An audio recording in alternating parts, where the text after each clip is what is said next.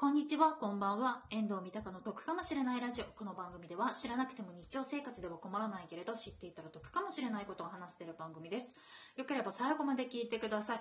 今日ね、素敵なゲストさんがいます。この方です。どうぞ。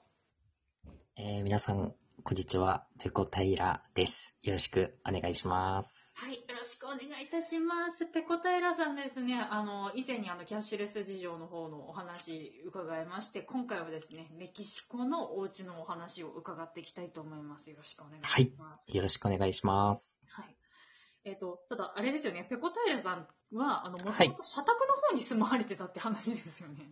そうですね。一応会社がはい。借り上げていたはい。一軒家に住んでいたっていう形ですね。え、一軒家に何人ぐらい住むんですか？えっ、と、3部屋はい。寝室があって、はい。そのうちの一室を使っていたんですけれども、まあ、他にあの入ってる人がいない時期とかもあって、まあ、そこに一人で住んでたりだとか、えーまあ、二人だったり三人だったりの時もありましたね。え、その3部屋あるうちの他の人たちっていうのは、えっと、メキシコの方だったんですか？あ、いえ、それも会社の、えー日本人ですね。その日本人従業員のための、まあ、社宅、まあ、福利厚生の一環として会社が、えー一軒家を借り上げていて、はい。で、まあ、そこにこう、住めるという形だったんですね。えーあ、じゃあ、全員日本人という形で、なるほど。そうですね。はい。えでも、あれですか、日本人同士でもちょっと揉めたりとかっていうのはありましたか？いやほとんどなかったですね。なかったんですね。あそこははい大丈夫だったんですね？そうですね。まあ、よくも、まあ、よくも悪くもちょっとあの、わざわざ日本からメキシコに働きに行く日本人って、はい。えーまあちょっといろいろおおらかなところがあるので、あ。あんまりその、日本でそのトラブルになるような騒音だったりはいだとか、そういうのでこう、ギスギスしたりとかっていうのはなかったですね。うんで、その社宅ってことなんですけれども、はい。あの日本で社宅だったりだとかすると、割と、なんて言うんでしょう、まあ、会社さんによると思うんですけども、給料から天引きみたいなのとかってあったりだとかするんですけど、どどどうでしたか？えっ、と、僕のところはですね、まあ、いまあ、家賃という形では一切なくて、そこで発生する、えー例えば水代、飲料用の水代だったりだとか、えーそれから、えっと、週に一回、えっ、と、家の中の掃除とかをししに来てくれる方がいたんですけど、その方に支払うようなお金とかは一部、えー自己負担っていうのはあったりしました。あとネット代とかの一部負担っていうのはありましたけども、家賃っていう形では一切かからなかったですね。それの負担だけだったんですね。はい。と、あとすみません、話変わるんですけれども、ちょっと裏はでちらっと伺った、その社宅に最初住んでたけど、ちょっと一人ではい住もうかどうしようかも考えたことがあるっていう話だったんですけれども。はい。一応、その、えっ、と、福利厚生の一環として、入社から1年は、えーその社宅に、えーまあ、家賃無料で住めますよっていうことで、それ以降については、こう、自分で、あの、部屋を探して、移ってくださいっていうことだったんですよ。あの、日本からいきなりメキシコに行って、はいえー家探しをするっていうのは結構いろいろ大変なので、はいその、社宅に住める1年のうちに、次に、えー移る場所を見つけて手続きをしてくださいねっていう、うんそういう意図だったんですね。なるほどですね。で、それは実際どこまで探されたんですか？えーっと、何件か、まあ自分の予算の中で、はい。えー見て、えーまあサイトでちょっと調べて候補を絞るぐらいのところまでですね。で、実際にそこを、新しいところを契約する前に、えー僕の方がその会社を退職して、日本に戻ってきてしまったので、はいそこから先っていうのはやってはいないですね。え、そのウェブを見るはいっていうのは、はい日本だとこう図面みたいなのとかあるんはい。ですけど、メキシコは図面的なのってあるんですか？あれですか、あのー今、何畳、えーバルコニーみたいなの書いてある、あ、ああれですかそうですそうです、そうです、そうです。ああいうのはおそらくないと思いますね。なんかあの、トータルで、こう、何平方メートルみたいなのが書いてあって、はい。あと、こう、写真が載っていてっていうのなので、ああいう日本の不動産屋うんで掲載してるような、えーものっていうのをちょっと見たことがないですね。じゃあそのトータルのやつと写真と、あと値段ぐらいしか書かれてないってことですか、そうですね。で、あと、えー基本的にメキシコだと、その、仲介業者が間に入るっていうことは、あんまりなくて、基本的には大家さんとの直接のやり取りになるんですよ。なるほど。はい。で、そのサイトとかに掲載す、えーされている情報の中に、その大家さんの、はいえーその連絡先が書かれていて、で、まあ、そこに電話なりメールなり、えーで、コンタクトを取って、えーうん実際にその物件を見せてもらうと。いうのがメインの流れですね。ああ、なるほど。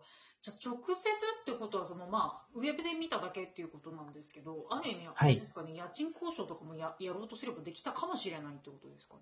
そうですね、実際に見て、で、まあ、その中うん、で、えーまあ、値段を交渉したり、あとは、結構メキシコの場合、家賃に、えーまあ、光熱水費だとかネット代、えーだとかが含まれていることが、えーあるんですけど、まあ、その範囲をちょっと広げてもらったりとか、そういう交渉の余地はあると思います。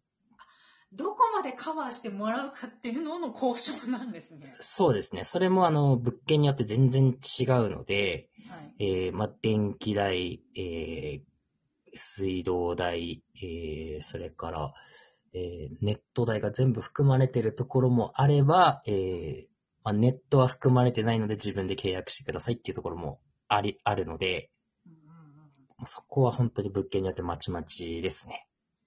そうなんですね。でもなんか、はいイメージ的になんて言うんでしょう。私の偏見かもしれないんですけど、なんていうその家賃の中に含まれてるネットとかってなんかあんまり早いイメージがないんですけど。これもプロバイダーによるんですよ。僕も最初に、えーその社宅に入った時に契約していた元々のところっていうのが、はい。もうまあ、めちゃめちゃ、あの、サービスの質が悪くて、はい。もうしょっちゅうこう、つながらなくなるし、サポートに連絡しても、全然返信返ってこないとか、そういうのがあったんで、で、その、えーいろいろあった中で、このコロナがあって、その僕の仕事もいろいろ在宅になったんですよね。はい。で、そうなった場合に、家のネットがつながらないと、もう仕事が全然できなくなるんですよ。そうですよね。